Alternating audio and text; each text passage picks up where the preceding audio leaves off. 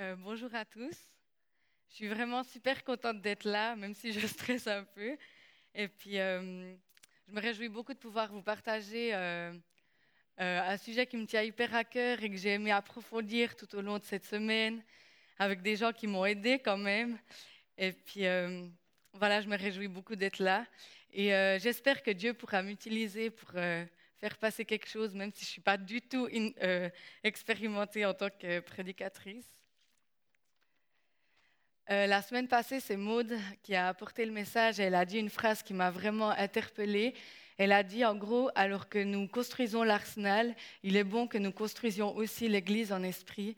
Et c'est exactement ma prière pour ce matin que Dieu il puisse nous montrer l'Église qui veut qu'on soit pour lui et puis qu'on puisse euh, bah, la construire avec son aide et par la grâce. Euh, du coup, on va prendre l'exemple de Jérusalem dans Acte 4, les versets 32 à 37. Et puis, je vous invite à prendre vos Bibles si vous les avez, ou je crois qu'il y a quelques Bibles un petit peu dans la salle, donc vous pouvez les prendre sans souci. Je ne sais pas si je fais faux. J'arrive pas à passer le.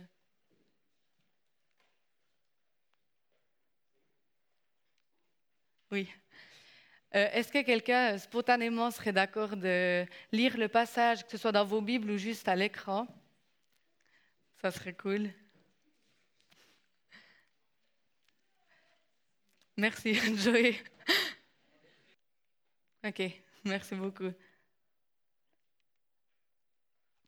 Euh, merci, Joey, d'être là quand j'ai besoin de toi.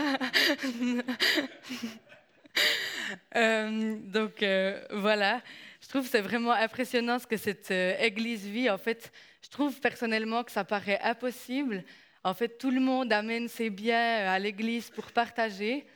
Et puis, bah, est-ce que nous, on serait prêts à apporter notre salaire chaque mois au conseil ou à la pastorale pour qu'ils redistribuent à chacun selon ses besoins? C'est une question qui instaure un petit peu un malaise parce que je ne suis pas sûre qu'on soit tous super motivés. Et puis en fait, c'est un petit peu euh, normal parce que en tant qu'humain, on aime bien euh, s'occuper un peu de ses affaires, s'organiser. On est un petit peu euh, égoïste sur les bords. Et puis, et puis en plus, dans notre société super individualiste, on est plus amené à réfléchir sur nos droits, nos intérêts, que plutôt sur ceux du groupe et l'importance de la communauté. Mais du coup, Comment ça se fait que cette Église, elle est si bienveillante et elle est si soucieuse de chaque personne? Je ne crois pas que ce soit parce que les personnes, elles soient naturellement plus sympas ou plus généreuses ou comme ça, mais en fait, la réponse, elle est au verset 33 et 35 que Joey t'a déjà lu. Je vous, je vous les relis une fois. C'est avec une grande puissance que les apôtres rendaient témoignage à la résurrection du Seigneur Jésus, et Dieu leur accordait à tous d'abondantes bénédictions. Personne parmi eux ne manquait du nécessaire, mais en effet, tous ceux qui possédaient des champs ou des maisons les vendaient, apportaient la somme produite par cette vente et la remettaient aux apôtres. On distribuait ensuite l'argent à chacun selon ses besoins. C'est parce que les croyants, en fait, ils avaient une foi vivante, ils mettaient une importance clé sur la résurrection de Jésus. Et ça veut dire que le cœur de cette église, n'était pas un mort, mais à ressusciter. Et ça, ça change tout. Ça veut dire que les croyants de cette église, ils ont intégré qu'en fait, le Dieu qui est mort pour eux alors qu'ils ne l'ont pas du tout mérité, il vit encore et il peut encore inspirer leur acte aujourd'hui. Alors, ils, prient que Dieu les inspire aussi par son Saint-Esprit. Et Dieu, c'est ce qu'il fait. Il est béni. Il y a, dans l'Église, il n'y a personne qui en manque. Tout le monde a ce qu'il faut. Mais il n'a pas béni les gens comme souvent on peut le penser. Il n'a pas envoyé les richesses du ciel à chaque famille. En fait, il a utilisé les gens de l'Église pour bénir tout le monde. Il a touché les gens, sondé les cœurs, et il a mis quelque chose dans les cœurs qui est surnaturel. En fait, c'est la grâce. On ne peut pas agir avec grâce euh, sans le Saint-Esprit. Et euh, voilà, la grâce, en fait, elle transforme euh, notre égoïsme en générosité, elle transforme notre rapport à l'argent. justement, ils sont libres de donner, de donner ça elle, il transforme aussi notre façon de voir.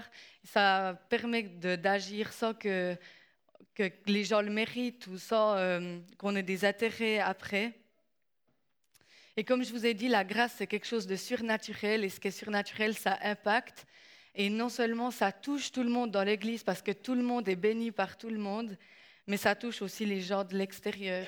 Et ceux qui voient, en fait, les spectateurs de l'Église, ceux qui vont pas forcément à l'Église, mais qui voient les chrétiens agir comme ça, s'aimer les uns les autres, partager leurs biens, eh ben ça touche. Et puis il y a toujours plus de convertis. Et en lien avec ça, euh, j'aimerais vous lire le euh, Jean 13, les versets 34 à 35. Je vous donne un commandement nouveau Aimez-vous les uns les autres comme je vous ai aimé, et si vous vous aimez les uns les autres, alors tous sauront que vous êtes mes disciples.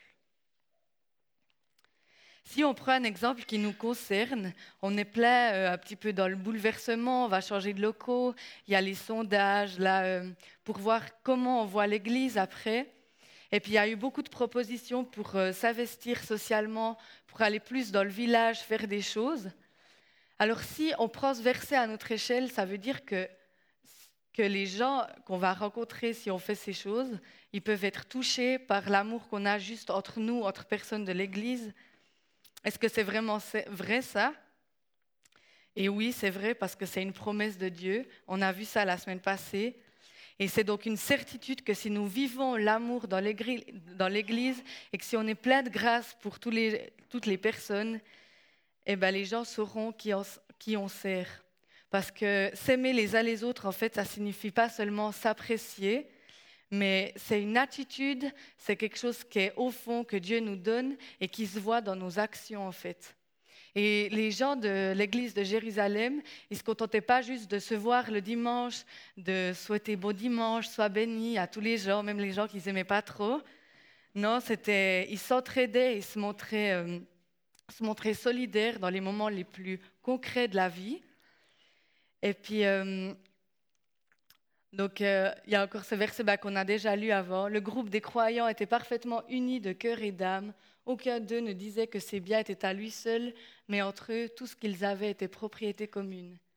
Et en fait, il faut savoir que c'était et c'est toujours pas une obligation de, en tant qu'Église, pratiquer la communauté des biens. Euh, mais je crois que du coup qu'on n'est pas appelé forcément à ça, mais on est appelé à pas être seulement un groupe de chrétiens, l'EMT qui se trouve euh, tous les dimanches pour vivre des cultes avec un chouette temps de louange, avec des messages. Mais je crois qu'on est appelé à être aussi une famille et à vivre vraiment comme le corps de Christ. Si une partie du corps souffre, toutes les autres souffrent avec elle. Si une partie est honorée, toutes les autres s'en réjouissent avec elle. Or, vous êtes le corps du Christ et chacun de vous est une partie de ce corps. C'est un verset qui m'a énormément touchée aussi ben, pendant la semaine passée. Comme Larissa elle a un peu dit, euh, au gymnase, on est en plein dans le final des travaux de Mathieu. On a, on a ces choses à rendre. En fait, on doit rendre mardi euh, à la direction. Et puis, euh, ben, moi, pour mon projet, le dimanche soir, je devais absolument envoyer mon travail à l'imprimerie. Et puis, euh, bah, pour que ça soit imprimé dans les temps. Et puis, euh, bah, le samedi d'avant, donc samedi de la semaine passée, je me suis dit, OK, il me reste environ une heure, une heure et demie de travail. Je fais vite ces changements, ces modifications. Puis après, bah, j'envoie euh, direct à l'imprimerie. Comme ça, c'est fait. Tout en sachant que le lendemain, j'étais à la louange. Donc, je me, je me levais assez tôt. Après, je restais à l'église pour la préparation du culte de ce matin. Donc, je voulais tout finir ça le samedi. Sauf que j'ouvre mon programme, je vais faire mes modifications et ça, ça se ferme, ça m'est désolé, pas de modification possible, je ne me rappelle plus. Je réessaye une deuxième fois. Dès que je touche le dossier, dès que je modifie quelque chose, ça s'arrête. Troisième fois, quatrième fois. Finalement, je perds la tête. Je me dis, bon, j'essaye sur un autre ordi. Alors, je me l'envoie par mail, ça ne marche pas. Je fais avec une clé, ça ne marche pas. Du coup, j'appelle euh, mon oncle, qui est informaticien, il avait accès à mon écran euh, par son écran. Je pense que ça vous est déjà arrivé. Et puis en fait, il disait euh, Je suis désolé, j'ai jamais vu ça. Euh, écoute, je crois que tu devrais envoyer ton travail comme ça parce que ton fichier il est vraiment à terre. On peut même pas voir ce qu'il y a dessus. Tu pourras plus le modifier. Alors là, c'était vraiment la faible pour moi. J'étais là, non, mais c'est pas possible. Le travail que j'ai fait pendant une année, je peux pas le finir. C'était hyper frustrant. Le lendemain, ben, je vais à la louange avec un poids parce que j'avais pas envoyé ce truc et puis je devais l'envoyer le soir même. La répète, elle arrive, immense boulot au ventre, j'arrivais pas à me concentrer sur ce que je faisais. Puis j'ai juste partagé, ça en fait au groupe de louanges et ils ont pris hyper euh, ben, ma souffrance en compte, ils ont prié pour moi et m'ont donné des paroles d'encouragement avant le culte, après le culte. Il y a d'autres gens qui m'ont vraiment encouragé. Et c'est ça pour moi aussi une partie de l'Église. C'est si une partie du corps souffre, toutes les autres souffrent avec elle. Et l'après-midi, je rentre chez moi, je rallume ce dossier, j'étais là, Seigneur, vraiment, fais que ce dossier marche. Et en fait, il n'y avait plus qu'une page, que si je touchais, il y avait tout qui s'éteignait. Du coup, j'ai pu modifier toutes les autres pages, sauf celle-là. Et le soir, j'ai réussi à même modifier la dernière. Donc, j'ai envoyé un message sur le groupe de la louange euh, pour dire que merci pour leur prière, que ça avait marché et puis que j'ai pu envoyer mon, dossier à l'imprimerie. Et puis ils m'ont renvoyé des messages super réjouis, super contents. Et c'est ça aussi pour moi. Euh, si une partie est honorée, toutes les autres se réjouissent avec elle. Et puis voilà, on est appelé à être le corps du Christ. Et euh, ce qu'il ne faut pas oublier, c'est que dans un corps, il y a plusieurs parties avec tous des, rôles bien précis. Et puis, en fait, c'est tous différents. Et puis, euh, il faut savoir aussi que sans différence, il n'y a pas d'unité. On ne peut pas parler d'unité si, par exemple, dans l'Église, il n'y avait qu'une seule sensibilité, qu'un seul point de vue, qu'une manière de voir les choses. Il n'y a pas d'unité s'il n'y a qu'une qu'une personne, en fait. Et puis, euh, et puis voilà, on est appelé à être unis euh, malgré nos différences, malgré ça. On a, on a tous un rôle super important dans l'Église avec nos forces, avec nos faiblesses. Et puis euh, j'aimerais vous montrer une petite vidéo qui met l'accent sur ça, en fait l'importance de chacun dans l'Église avec ses forces. What is the church? Is the church a building? Is the church a pastor? Or the staff? Is the church the music, the tradition, or the ministries? These are all good things, but they are not the church. Take them away, and the church is still here. Why? Because you are still here. The church is you.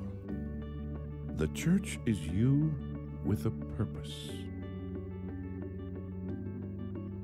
The church is you on a mission.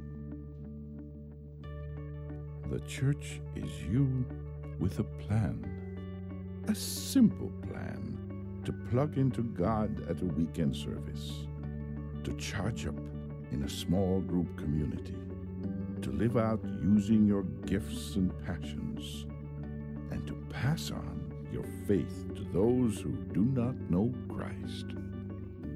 When you and I live like this, all the things we used to do in church become things we do as the church. God desires it. The world needs it, and we are called to be it. What is the church? The church is you.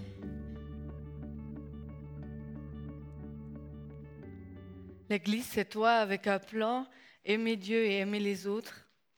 Et, euh, et en fait, c'est sur ça aussi que j'aimerais nous laisser, en fait. Qu'on peut tous apporter quelque chose, comment en fait on se sent concerné par l'Église. À la fin du passage que, que, enfin de ce matin, il y a un exemple concret d'un homme qui en fait vend son champ et donne euh, l'argent à l'Église. Euh, ce gars, il s'est pas contenté en fait de la théorie, ah ouais la grâce, il faudrait agir avec grâce, mais il agit concrètement et puis euh, il encourage son Église en fait comme ça. Et en fait, j'ai une question pour nous, en fait. Et moi, quelles ressources est-ce que je peux mettre à disposition de l'Église? En fait, moi en tant que personne, nous en tant que personne, qu'est-ce que je peux mettre à disposition de l'Église? Alors oui, dans le texte, ils mettent de l'argent à disposition. alors c'est peut-être ça, pas forcément, mais peut-être par l'argent. Mais il y a plein de ressources en fait qu'on peut mettre à disposition de l'Église. Il y a le temps. Par exemple, est-ce que toi, est-ce que moi, on est prêt à prendre du temps à écouter les gens qui ont besoin d'être écoutés? Est-ce que toi ou moi, on a le temps de juste encourager les personnes qui ont besoin d'être encouragées ou de prendre juste un petit temps pour écrire un message pendant la semaine à quelqu'un qu'on sait qu'il en a besoin? Ou est-ce qu'on a le temps d'aller rendre visite à quelqu'un qui est malade dans l'Église? Il y a plein de choses encore. Est-ce qu'on a le temps d'inviter une personne seule ou est-ce qu'on a le temps de passer du temps avec quelqu'un qu'on a besoin? Il y a cette ressource-là. Il y a aussi l'énergie. Est-ce qu'on est prêt à donner de l'énergie pour la communauté, pour l'Église? Est-ce que tu es prêt à mettre en pratique tes dons, tes passions? Est-ce que si tu aimes les enfants, tu es prêt à t'engager une fois par mois pour préparer un programme, mettre de l'énergie là-dedans? Est-ce que il y a tellement de choses. Alors, des fois, on voit que pour l'Église, on voit les enfants, la louange, euh, le message, puis la sono. Mais il y a tellement d'autres choses. Et j'ai entendu une fois quelqu'un qui m'avait dit, je sais plus où, mais euh, c'était quelqu'un qui aimait juste trop faire du pain. Et par exemple, il, amenait bah, les dimanches son pain qu'il faisait pour la Sainte Seine. Et je trouve ça trop beau. En fait, il y a mille manières de servir l'Église, d'encourager l'Église. Et puis j'ai une dernière image en fait qui m'est venue hier soir, c'est l'image des couteaux suisses. En fait, c'est une autre image pour euh, le corps de Christ. On sait tous les qualités qu'un couteau suisse a, c'est pratique, il y a plein d'outils en un, c'est enfin, ouais, super pratique, ça dépanne dans plein de choses, c'est un outil efficace. Et puis je crois qu'en tant qu'église locale, on est aussi ce, cet outil, on n'est pas le couteau, hein, ça fait un peu beaucoup de termes, l'arsenal, le couteau, mais euh, euh, il faut plus voir ça comme un outil. Je crois qu'on est ce couteau de poche en fait dans la main de Dieu, cet outil. Et en fait, j'aime bien cette image-là parce que en fait, je voyais cette image puis je me disais, ben, on est tous quelqu'un, on est tous un outil dans cette image-là. Alors peut-être que tu es la, la, plus grande lame que tout le monde voit, les gens voient ce que tu apportes, etc. Mais il y a aussi les petites vis qui tiennent tout en place, qui font que ça tienne aussi un petit peu l'unité, qui encouragent les gens, qui rassemblent les gens. Il y a, il y a tellement de domaines où tu peux être utile. Sauf que comme ça, on ne sert à rien si on est tous euh, dispersés. L'objet utile, pratique, il perd tout son sens si c'est plus uni. Et Dieu, par la croix, par son sacrifice, et parce qu'il est ressuscité, et parce qu'on peut se baser sur son Saint-Esprit, eh ben, il peut nous unir malgré nos différences. Et c'est cette image que je voudrais vous laisser, qu'on soit ce couteau de poche uni, qu'on soit chacun un outil différent, qu'on puisse se respecter malgré nos différentes sensibilités, nos différentes forces, nos différentes faiblesses.